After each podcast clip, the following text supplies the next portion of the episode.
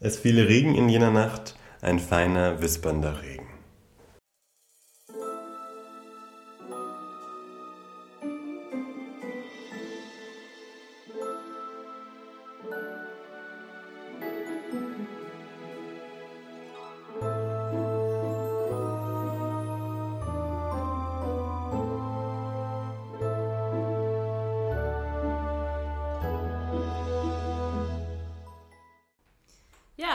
Herzlich willkommen zur ersten Folge des Tintenklecks-Podcasts. Wir wollen hier ähm, die Tintenwelt-Tetralogie Kapitel für Kapitel besprechen. Genau, und ähm, wie kamen wir dazu? Also, äh, wir hatten jetzt zusammen öfters schon Podcasts angehört, wo eben auch so Kapitel besprochen werden von Büchern. Und das hat uns irgendwie total Spaß gemacht. Und so dachten wir, Mensch, das wollen wir auch mal ausprobieren, wie das so ist, einen Podcast aufzunehmen, aber auch so ein Projekt sozusagen zu verfolgen. Und dachten, das äh, ist ja auch immer interessant, mal hinter so die Technik von sowas zu schauen. Genau, wie kamen wir dann auf die Tintenwelt? Das war äh, eigentlich so, dass ich als Jugendliche total gerne die äh, Tintenherzbücher oder die Tintenweltbücher gelesen habe, da auch richtig äh, gefangen war oder die wirklich verschlungen habe, muss man fast schon eher sagen. Und als dann das dritte Buch damals rauskam, bin ich auch gleich am ersten Tag hingegangen und habe mir das gekauft. Genau, und das ist so eine quasi so eine Erinnerung aus meiner Jugend. Und dann habe ich als Erwachsene das eigentlich gar nicht mehr richtig gelesen oder so. Und bin jetzt total gespannt, ähm, das nochmal mit einem anderen Blick zu lesen und vielleicht auch zu überprüfen oder auch nochmal ähm, aufleben zu lassen. Und Jetzt dieses Jahr, 2023, kam ja das vierte Buch, Die Farbe der Rache, auf den Markt. Das haben wir jetzt beide auch noch nicht gelesen und ähm, das, es gibt aber so einen gewissen Anlass äh, von der Aktualität her sozusagen, sich dieser Welt irgendwie nochmal ähm, zu widmen. Also ich habe seitdem eben nicht nochmal gelesen, die Tintenwelt-Bücher ähm, und bin jetzt gespannt, an was ich mich noch alles erinnern kann oder wo ich irgendwie äh, mich gar nicht mehr dran erinnern kann.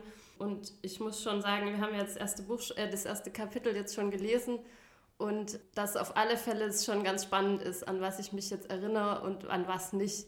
Ähm, genau, so ist es bei mir und meiner Erfahrung zu den Büchern. Wie ist es denn bei dir?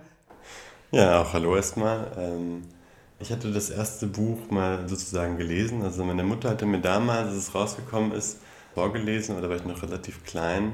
Ich muss auch sagen, jetzt wo ich das erste Kapitel gelesen habe, habe ich mich auch echt an wenig erinnern können. Also die Namen haben so ein bisschen, würde ich sagen, Erinnerungen vorgebracht, aber wirklich nur sehr, in sehr geringem Maße.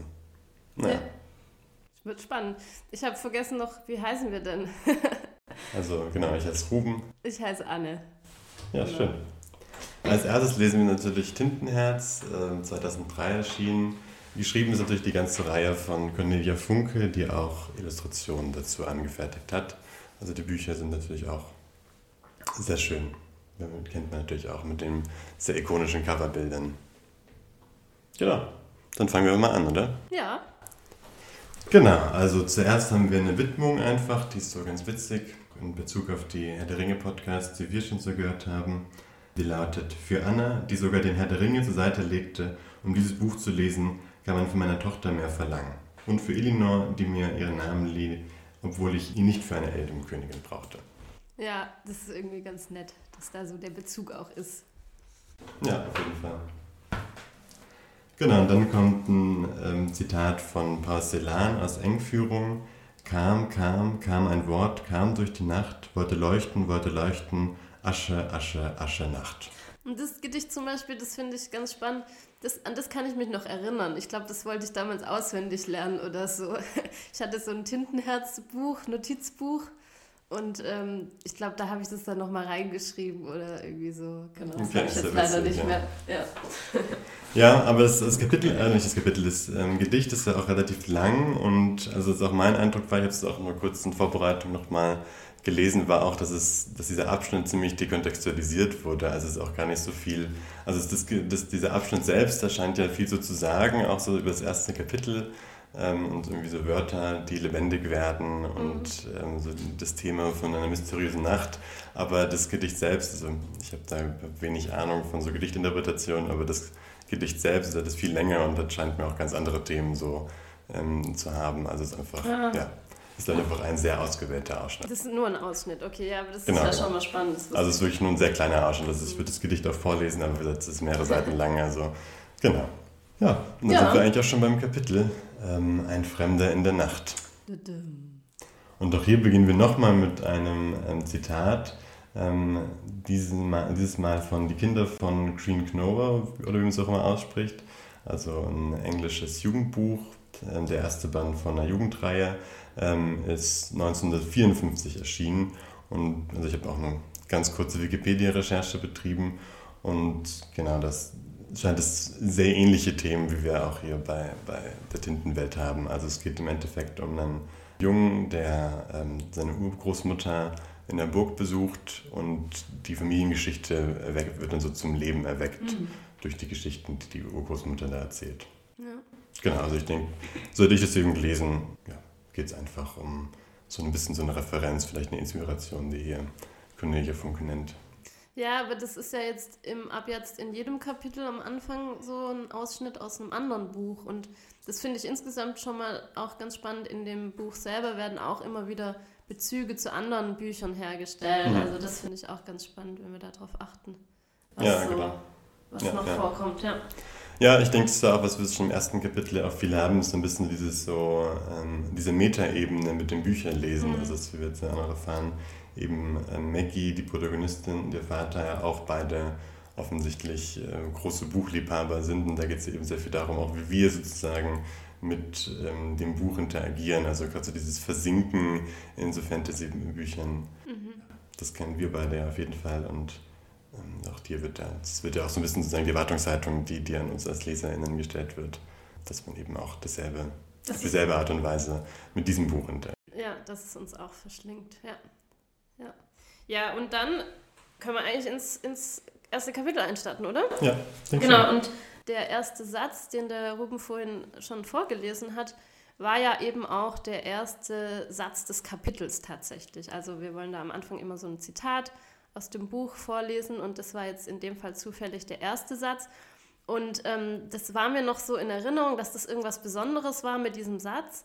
Ähm, ich hatte ihn damals, ich konnte ihn jetzt nicht nochmal auswendig sagen, aber jetzt, wo ich ihn gelesen habe, kam er mir nochmal in Erinnerung, genau. Und da, dieser Satz hat tatsächlich eine Auszeichnung in einem Wettbewerb gewonnen. Und zwar gab es 2007 einmalig einen Wettbewerb Der schönste erste Satz vom, von der Initiative für die deutsche Sprache und der Stiftung Lesen. Und da durften BürgerInnen oder halt, ich glaube, ganz normale Menschen Vorschläge einsenden zu ihren Lieblingssätzen. Oder nee, ersten Sätzen, also wirklich ersten Sätzen. Und dann gab es verschiedene Kategorien. Erwachsenenliteratur, Kinder-Jugendliteratur, einen Schülerinnenwettbewerb und einen Sonderpreis. Der Sonderpreis war dann, da ging es um Einsendungen aus dem Ausland. Und ähm, hier handelt es sich ja jetzt ähm, um ein Kinder- und Jugendbuch. Ähm, und da gab der erste Preis in der Kategorie, hat Janosch äh, die Erzählung von Janosch äh, belegt. Larifari Ma Mogelzahn oder so, keine Ahnung. Aber Janusz kennt man ja, genau. Und aber eben der zweite Platz hat jetzt Cornelia Funke da mit diesem Satz belegt. Und das ist natürlich grandios, ja. Ja, es wird doch wenn man gegen Janusz verliert. Ja, ist okay, glaube ich auch. Genau. Okay, da sind wir jetzt nach ganz schön viel das trockene Einführung jetzt endlich wirklich beim Kapitel angelangt. Genau. Was war denn dein Eindruck? Vom ganzen Kapitel oder von. Nee, jetzt von, von dem Anfang. Vom Anfang. Also ich finde auch, dass es total nett war, wie man jetzt hier gleich Maggie kennenlernt, die äh, Protagonistin, ähm, und so sie als so schlagfertiges junges Mädchen erlebt oder kennenlernt, eben zwölf Jahre alt, die mit ihrem oder mit einem Buch und einem Kissen schläft und genau auch gleich erfahren, dass sie okay mit ihrem Vater da zusammenlebt, den sie Mo nennt. Also so eine klassische Einführung der, der Charaktere irgendwie und aber auch gleich schon auf so eine nette Art irgendwie. Ja, auf jeden Fall. Ich finde auch einfach eine sehr schöne Sprache auch, also sehr viel Mysteriöses wird da eingeführt. Mm. Und, Immer so Foreshadowing. Ah, an dieses Detail wird sie sich später noch erinnern können ja, und so. Genau, genau. Das zieht sich ja total ja, durch. Ja. Also ich denke auch, es ist ein sehr klassisches erstes Kapitel. Ja. Ähm, Aber genau. ist das, nennt man das ähm, allwissender Erzähler, oder? Weil es kommt ja immer wieder dieses, wie so aus der Off-Perspektive, ah, daran wird sie sich noch erinnern. Nee, nee, ich, ich glaube nicht, dass man das solche, die, die, ähm, also ich, ich bin da auch nicht so, so drin im Sinne, aber ich glaube, ein allwissender Erzähler wäre wirklich jemand, der so über der Erzählung steht. Also ich, mir fällt mhm. jetzt auch gerade kein gutes Beispiel ein. Aber nee, hier ist es halt eben nicht, weil eben Maggie hatte schon ganz klar, ähm, also der, wir erfahren ja die Geschichte ganz klar über, über Maggie, das ist mhm. eine ganz, ganz klassische Jugendgeschichte so. Ähm, und wir haben eben deswegen auch nur Zugriff auf begrenztes Wissen. Also offensichtlich erzählt uns das Maggie quasi nach, diese ganze Geschichte. Und deswegen kriegen wir auch eben so, so Einblicke, so, ah ja, irgendwie das und das wird noch passieren oder irgendwie das wird nur der Anfang mhm. oder, oder wie auch immer. Ähm, und genau deswegen ist es, glaube ich. Ja, stimmt. Man, man, sie erzählt es nach. Das, genau, genau. Also wir, wir erleben das, das Buch durch die Augen von Maggie im Endeffekt. Zumindest jetzt so bis, bis jetzt. Ja. Ähm, ist das. Genau. genau. Ja, es ist Ende Mai, aber es regnet eben sehr, sehr stark draußen und Maggie kann nicht einschlafen und äh, jetzt kommen wir auch schon zu meiner Lieblingsstelle, nämlich. Ah, ja, spannend, ja. ja, genau, also der Moment, wo sie dann eben nicht einschlafen kann und dann in ihrem Zimmer Kerzen anzünden möchte auf dem, auf dem Fenstersims und dann noch so dieser Spruch oder ihr im Kopf der Spruch von ihrem Vater nachhalt, irgendwie Feuer frisst Bücher oder so. Ähm, und sie will gerade so die Kerzen anzünden und sieht dann draußen den, den, einen Fremden und also da steht dann, und da sah sie ihn. Und das finde ich irgendwie so, dieser, dieser kleine Bogen finde ich irgendwie total, finde ich nett. Mhm. Wenn man auch so ja. quasi sich ihr Leben so ein bisschen vorstellen kann, wie sie so da gemütlich irgendwie ihre Rituale oder sich so nett und behaglich macht. Und dann aber so dieses Drama, und da sah sie ihn. Genau, genau. So ein ziemlicher Einbruch. So. Es wird gut dargestellt, auch einfach ähm, literarisch, so dass man hat eben diesen ganz kurzen Abschnitt nur, wo irgendwie Maggie einfach einen relativ normalen Nacht wahrscheinlich so beschreibt, so mhm. für sich, also viel liest und dann nicht schlafen kann, weil der Regen ja ans Fenster klopft und dann plötzlich wird es durchbrochen von einem Fremden, der einfach vor der Tür steht. Das ist mhm. natürlich auch etwas sehr Gruseliges, bestimmt aus der Perspektive Absolut. von einem zwölfjährigen Mädchen. Voll. Ja, und dann, dann huscht sie ja auch oder bekommt sie eben Angst und, und rennt auch zu Mo, zu ihrem Vater, der auch im Bett liegt und äh, liest ein blassblaues äh, Buch und will ihn eben holen oder ihm eben zeigen, dass da dieser Fremde draußen steht. Genau, genau. Und ich glaube, auch damit wird ja auch ganz gut so ein Bezug aufgebaut, so, weil wir eben, wir sind gerade dabei, einen Fantasy-Roman zu lesen und die Protagonisten, die Protagonistinnen, die lesen auch gerade oder die sind auch sehr, sehr, sehr, ähm, sehr liebende LeserInnen. Und genau deswegen können wir einen gleichen Bezug dazu. Die sind so wie wir im Endeffekt und müssten uns dann auch gleich sympathisch sein. Ja, stimmt. Man wird so abgeholt irgendwie direkt. Ja, und dann ist hier aber auch gleich auch so ein Bezug auch noch auf ein anderes Buch, hatte ich ja vorhin schon gesagt. Jetzt hier geht es um Dr. Jekyll und Mr. Hyde, äh, dass er da der Mo so eine Anspielung irgendwie macht. Also ich glaube, das kommt öfters mal vor. Ja, stimmt. Genau, aber Mo glaubt ihr zuerst doch nicht. Also da sehen wir ganz klar, er nimmt sozusagen erstmal eine väterliche Perspektive ein, ähm, hält es eben für einen Albtraum und lässt sich dann schon mitziehen, so, also macht sozusagen das Spiel, was er für ein Spiel hält, macht er schon noch mit, kommt dann in ihr Zimmer und genau, sieht dann eben, dass das doch kein Albtraum war, dass tatsächlich da ein Fremder vor der Tür steht. Ja, und dabei, wenn sie da durch die Wohnung laufen, sieht man auch nochmal so, wie ihre Wohnung ist und das finde ich auch so gemütlich irgendwie, dass überall Bücher ja. sind und so und nicht schön, also auch in Regalen, aber nicht nur und überall liegen sie rum, aufgeklappt und sind eine Einladung zum Lesen. Genau, so wie es beschrieben wird, eben macht das auch so einen ganz kleinen so einen Kontrast sozusagen zu normalen Menschen, normalen mhm. Haushalten. Ähm, da stehen Bücher in den Regalen, aber bei, bei uns ist das nicht so, da stehen die Bücher überall. Und, ja. Ähm, ich finde den Satz auch sehr schön, den dann Mo eben sagt, so geh ins Bett, Maggie, der Besuch ist für mich. Also ja, aber das ist ja erst der Moment, wo sie dann, wo er die, ihn dann sieht und genau, auch genau. erkennt. Und dann finde ich es eben spannend, diese Wandlung von ein Fremder. Das Kapitel heißt ja auch ein Fremder und sie sieht diesen Fremden und dann ist es so, Mo sagt dann Besuch, also es ist kein Fremder mehr.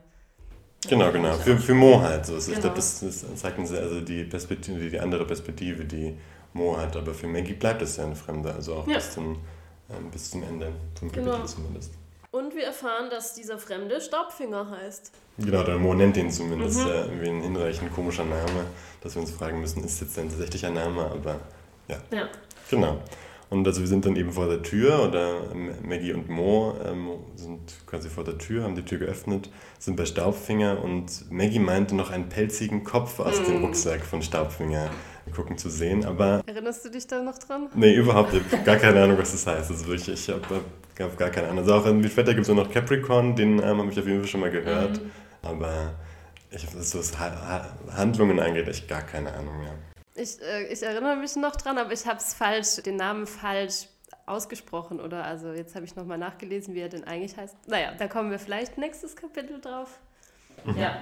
Und ich fand hier auch nochmal auch wieder dieses Foreshadowing, ähm, der Name klang vertraut oder irgendwie so oder seltsam vertraut. Also ja. so dieses, uh, da ist irgendwas. Ähm, und Staubfinger nennt Mo auch nicht Mo oder so. Also wie auch der Vater von Miguel eigentlich heißt, wissen wir auch nicht, ob jetzt wirklich nicht.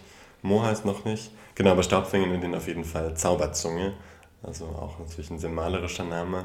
Ja. Und ähm, also so grundlegend kann ich mich schon noch erinnern, was dann die Rolle von dem Vater ist. Also, warum er Zauber, Zauberzunge Warum er Zauber, Zauberzunge heißt, genau, aber das ähm, ja, ist jetzt noch nicht so wichtig. Ja. Genau, aber trotzdem, obwohl die sich ja offensichtlich kennen, die beiden Männer, also Staubfinger und Zauberzunge, sind die trotzdem relativ kühl miteinander. Mhm. Und zumindest aus der Sicht von Maggie wirkt äh, Mo sehr, sehr nervös so, mhm. obwohl das glaube ich auch so was ganz Klassisches ist oder was hier so benutzt wird, so dass eben Maggie projiziert ihre Angst total auf ihren Vater. Also ja, eigentlich, sie macht ja schon auch so, sie beschreibt ihn als ungeduldig und hat irgendwie eine Falte auf der Stirn, aber, aber sie selbst äußert gar nicht, dass, oder es wird nicht beschrieben, dass sie Angst hat, sondern eben wir, wir erfahren das dann nur eben, wie sie so die Situation wahrnimmt. Also eben, mhm. ich würde sagen, eben sie projiziert dann so die Angst ähm, nach außen. Voll, und da war ja auch dann das, dass er den Staubfinger eben reinlässt, im Mo, und dann die Tür zweimal abschließt oder noch so in die Dunkelheit guckt, als ob genau. noch jemand erwartet und so. Also auch wieder dieses Vorstellung-Element, aber es passt auch zu dem, was du gerade gesagt hast. Ja, ja, ja. Auf jeden Fall mustert Staubfinger Maggie, also er kennt sie offensichtlich auch, er merkt auch, wie groß sie geworden ist so. Mhm. Also hat sie wohl irgendwann mal als Baby, also vor, vor einiger Zeit ja, steht ja auch gesehen. da, mit, als sie drei war. Ah, als sie drei war. Also, stand drin, genau. Das, äh, da war das letzte Mal, dass Staubfinger Mo, äh, Maggie gesehen hat. Genau. Und auch Staubfinger wird uns nochmal beschrieben. So drei lange Narben, die sich über sein Gesicht ziehen. Und ebenso, also es ist noch nicht ganz erkenntlich, aber dass er eben so einen rötlichen, spärlichen Bart hat. Ja. Und genau, dann ähm, nimmt Mo Staubfinger mit in seine Werkstatt. Also will auch offensichtlich nicht, dass da Maggie damit groß, Maggie und Staubfinger ähm, groß miteinander mhm. interagieren. Also will auch Maggie vielleicht überschützen, könnte man ja meinen. Ähm, genau. Ja, genau. Und wir wissen aber auch noch nicht, welch, was das für eine Werkstatt ist. Hast du, weißt du es noch? Nee, überhaupt nicht. Was, also, was Mo gedacht, auch macht als Beruf? Ähm, er restauriert Bücher, glaube ich, ist auch irgendwo. Ähm, ja. Habe ich, hab ich irgendwo, ich glaube auch als ich mich so sozusagen vorbereitet habe, stand das auch irgendwo. Ah, ja, okay. ja, genau. Aber das ist natürlich seine Buchrestaurationswerkstatt. Genau. Ja. Und Maggie soll dann im Endeffekt ins Bett gehen wieder und sie beschreibt dann auch so in einem kurzen Absatz, wie das normalerweise so abläuft. Sie beschreibt so ein bisschen so den Alltag zwischen ähm, sich und ihrem Vater und man sieht halt auch, es ist einfach es ist ein Zweierverhältnis. Es wird auch am Ende nochmal gesagt, dass sie ihre Mutter auch kaum kennt oder nur von Fotos. Mhm. Ähm, und man sieht dann auch, dass sie halt eben durchaus innige, gute Beziehung zu ihrem Vater hat, aber dass sie da schon auch mehr Verantwortung übernimmt, als es so vielleicht üblich ist für eine Zwölfjährige. Also das auch, es wird auch beschrieben, dass sie irgendwie Kaffee macht für ihren Vater, ja. wenn der schon müde ist und so. Und klar, das ist keine große Arbeit oder so. Ich würde trotzdem sagen, eben da sieht man, dass dieses, eben nicht in dieses klassische Beziehung zu dem Kind, wo sich die Eltern ums Kind kümmern, ähm, sondern es ist auch schon so, dass sich die, die Maggie durchaus auch um ihren Vater kümmert oder zumindest sich in dieser mhm. Rolle sieht und ähm, sich jetzt ja auch in dieser Situation mit Staubfinger ja da auch ähm, engagiert. Ja, ich hatte das gar nicht so gesehen, dass es also too much ist. Aber ja, müssen wir mal beobachten. Nee, also ich sage ja nicht, dass es zu viel ist, sondern ich sage einfach nur, der, der, der ist auf jeden Fall, ah, ja. sieht auf jeden Fall sich auch in einer Verantwortungsrolle, mhm. die jetzt vielleicht nicht typisch ist für ein Kind, aber das muss ja auch nichts Negatives sein. Ja, also ich habe es irgendwie so genau, kennen sich beide halt sehr gut und kennen so die Verhaltensweisen und ja, Gewohnheiten voneinander sehr gut. Und deswegen kann sie halt so schnell sehen, wenn was anders ist. Ja. Aber umgedreht weiß er ja auch dann hinterher zum Beispiel, dass sie gelauscht hat. Ja, das finde ich auch eine witzige genau. Stelle. Genau, auf jeden Fall, glaube ich, kommt jetzt meine Lieblingsstelle. Aha. Das ist gar nicht so ein spezifischer Satz oder so, sondern ich glaube, ich finde den Dialog einfach zwischen Staubfinger und Mo einfach das Beste. Ich finde, es schafft sehr gut so dieses, ja, so einen Sinn für Offenheit und Mysterium, so, wo man sich ganz viel fragt, so, hm, was, was passiert denn hier? Genau, weil Maggie eben lauscht jetzt an der Tür zur Werkstatt und hört dann auch, dass Tee serviert wird und wünscht, sich, wünscht dann Staubfinger eine, eine Lungenentzündung. Also da finde ich auch, eben sie äußert nicht Angst, sondern nur Wut. Mhm. Das finde ich auch ganz spannend. Und sie erfährt irgendwie, dass, dass Mo irgendwas hat, was er laut Staubfinger Capricorn geben soll.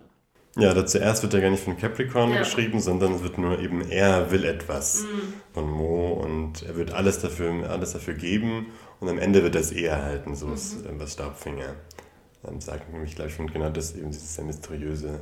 Mhm. Ähm, aber es wird schon klar, dass es um Capricorn geht, oder? Ja, und dann später halt eben. Also ja. am Anfang eben ähm, benutzt er eben, sagt er nur er, aber dann am Ende ja. eben ist klar, es ist Capricorn. Und auch da ist eine ganz klar wer, wer der Antagonist ist in der Geschichte, würde ich jetzt mal sagen. Also auch das wird Was? ganz klassisch eingeführt. So. Ja. so. so. eine Bedrohung im Hintergrund ist ganz klar der, ja. unser Antagonist zumindest für jetzt. Ja, ja. ich finde den Namen so weird, weil das ja irgendwie Steinbock, also heißt Capricorn, oder, oder ah, also okay. so eine Bezug halt, also auf Englisch heißt, heißt Steinbock Capricorn. Okay, das ist das Sternzeichen. Ja, genau. Ah, okay, spannend. Deswegen bin ich da immer so verwirrt von dem Namen. Oder ich weiß nicht, irgendwie, ja, müssen wir mal gucken. Vielleicht äh, merke ich dann im Laufe der Zeit, dass das gut passt, aber das ist mir noch so in Erinnerung geblieben, auch dass, das so, dass ich das so komisch finde irgendwie. Ich weiß nicht warum. Aber die ganzen Namen, also ich finde auch Staubfinger ist ja auch ein ganz komischer Name. Also mhm. bei Zauberzunge eben, ja, das finde ich noch ein bisschen, aber. Aber Maggie finde ich einen richtig coolen Namen. Ja, auf jeden Fall einen schönen und auf jeden Fall gut passen für ein Kind, finde ich. Mhm. Ja. So. Genau, und dann schlägt äh, Stabfinger vor, dass äh, Mo mitkommt zu Capricorn, ihm also das, was auch immer Mo zu geben hat, einfach geben soll, dass es dann einfacher wäre und dass er dann auch eine entsprechende Belohnung erwarten kann, weil Capricorn das durchaus zu schätzen weiß, die Dienste von Mo. Mhm. Weißt du, um was es da geht? Also ich glaube, ich, ich weiß es schon, oder, aber ich glaube, es ist besser, das so aufbauen zu lassen. Ja, ja. Also ich glaube, das ist ja so ein bisschen der Witz von der ganzen Reihe. Ähm. Ja. Genau, und dann vereinbaren Mo und Staubfinger eben, dass Mo darüber nachdenken wird, gell? Und er morgen dann um zwei, also Staubfinger morgen um zwei nochmal vorbeikommt und dann seine Antwort erfährt. Genau. Genau, also Mo will drüber nachdenken oder er meint, er braucht dafür Zeit mhm. und verabreden sich dann eben für den nächsten Tag. Und Maggie muss ganz schnell ins Bett rennen, weil er rausgeht. Genau, aber das finde ich eben eine nette Szene, das wäre auch was meine Lieblingsstelle geworden, ähm, dass, dass dann eben Mo kommt dann ins Zimmer und will dann ihre Füße oder festen Maggies Füße an, weil er natürlich versteht, dass eben die, wenn sie jetzt im Bett geblieben wäre, dann wären die warm, aber die sind kalt, das heißt, sie hat auf dem Gang gelauscht. Und er ist nicht böse so, sondern er weiß es schon. Also es war, ist schon so total klar. Das ist eigentlich nett, ja. Ja. Genau, und dann soll sie schlafen, kann es aber nicht, weil, und es sind viele so äh, Hinweise, so diese unheilvolle Vorahnung, die da über genau. allem schwebt. Aber davor wird ja noch der Vater, dann wird Mo noch kurz beschrieben, eben, dass er dunkle, ähm, Maulwurfhaare hat und dass Maggie hat eben blonde Haare, so wie ihre Mutter, ja. die sie aber nur von Fotos kennt. Also die war offensichtlich den Großteil ihres Lebens nicht da. Ja. Warum wissen wir nicht, aber. Das war das äh, letzte, das ganze Kapitel. Oder hast du noch was? Ja, ja. Ähm, nein, also nur noch hat eben, dass sie eben, sie kann nicht schlafen, weil sie ein Gefühl von drohendem Unheil hat. Und auch den letzten Satz finde ich dann auch ganz schön Erst viel später begriff sie, dass das Unheil nicht in dieser Nacht geboren worden war, es hatte sich nur zurückgestichen. Ja. Also auch hier wieder so eine sehr bildhafte Sprache, wo eben Unheil geboren wird und irgendwie rumschleicht. Und auch das passte so ganz gut zu diesem Nachtthema, also dass eine Staubfinge mitten in der Nacht auftaucht. Mhm. Ja. Ja, eben diese ganze Sprache, also da hatte ich mir auch noch so, die Ahnung spreizt schwarze Flügel und so, also ich weiß nicht, Personifizierung oder so von Dingen oder das Licht leckt nach draußen. Also es ist so ganz, ja, ähm, ja ganz bildhaft irgendwie. Ja. Genau, genau. Ich denke schon viel so auf Vermenschlichung so. Mhm. Also das ist ja auch, ja. auch, auch ganz spannend. Also bei Staubfinger, ich meine eben, so ist das ja an sich kein, kein Mensch in dem Sinne, oder? Mhm. Ähm, also erfahren wir vielleicht noch irgendwann später. Aber ich finde auch das irgendwie, wie der auch beschrieben wird, so, dass eben er im Regen steht und einfach ignoriert und man so ein bisschen die Ahnung, es würde er versuchen, sich zu wärmen, aber ich finde auch, da wird also so das ganz unmenschlich eben beschrieben, so, also wer auch immer er ist. Und eben genau mit dem Regen, der halt irgendwie wispert und klopft und diese ganzen Gegenstände, so, das ist schon, ist schon auch ein interessanter so Bezug zur Wirklichkeit, den der Maggie beschreibt. Ja, und dass so die Dinge irgendwie lebendig sein können oder, oder so eine Andeutung davon. Genau, genau. Ja. Ja, gut. Sollen wir zur Bewertung gehen? Gerne. Ja, erzähl mal. Also genau, wir vergeben ja am Ende jedes Kapitels eine bestimmte Anzahl von zehn Tintenklecksen natürlich. Und genau, ich würde sagen, es war ein sehr solides Kapitel. Ich würde sagen, es ist sieben von zehn. Was? okay, weil solide. Du musst vorsichtig einsteigen. Genau, man muss vorsichtig einsteigen, muss steigerungsfähig bleiben. Ja. Und ich finde schon, also es ist, es ist schön, ich finde sprachlich auch einfach sehr schön. Aber ich glaube auch, das ist so ein bisschen, was man auch so über das Buch weiß. So, oder? Ich finde find das gut, aber es hat, glaube ich, schon immer die Probleme von dem ersten Kapitel. Es ist ja schon auch einfach deskriptiv in, irgendeine, in, irgendeinem, in irgendeinem Sinne. So, man, es werden halt Charaktere eingeführt, beschrieben und so. Und es passiert im Endeffekt nicht wahnsinnig viel. Und ja, also deswegen finde ich, war ein sehr solides Kapitel. Hm, okay. Ja, ich muss ja meiner Rolle gerecht werden hier, ein bisschen äh, Faszination und Begeisterung für das Buch verbreiten. Ich habe natürlich 10 von 10 Tintenkleckse äh, vergeben, einfach weil ich diese, diese Einführung in diese Welt so cool finde und auch vor allem die Einführung in dieses normale Leben von Mo und Maggie, von dem man ja, Spoiler, nicht mehr so viel mitbekommt. Und das stelle ich mir so gemütlich vor. Ich glaube, deswegen ist ja auch meine Lieblingsstelle so eine gemütliche Stelle irgendwie gewesen, weil ich das so nett finde und auch dieses, vielleicht weil ich jetzt auch so begeistert war, wieder vom ersten Kapitel lesen, kann auch alles mit reinspielen, aber es ist ja auch ähm, super subjektiv und eben, dass so eine so sehr visuell auch irgendwie so eine Welt kreiert wird, das gefällt mir einfach total gut und ja, deswegen 10 von 10. Okay, ja, kann ich auch verstehen, aber dann hast du halt, wenn jetzt nochmal ein besseres Kapitel kommt, dann hast du halt Probleme. Dann, dann habe ich halt Probleme. Genau, dann musst du halt die 11 von 10 oder ich, ich weiß nicht. Schau mal, schau die Tintenfeste rausholen. Tinte ist überall hin verstreut genau. worden, ja, genau.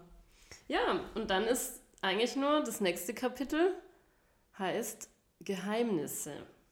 Aha.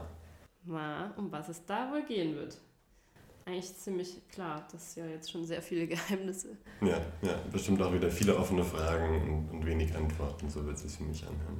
Das stimmt, ja. Ja, schön. Dann vielen Dank fürs Zuhören und einen schönen Tag oder Abend. Ja, von mir auch. Mach's gut.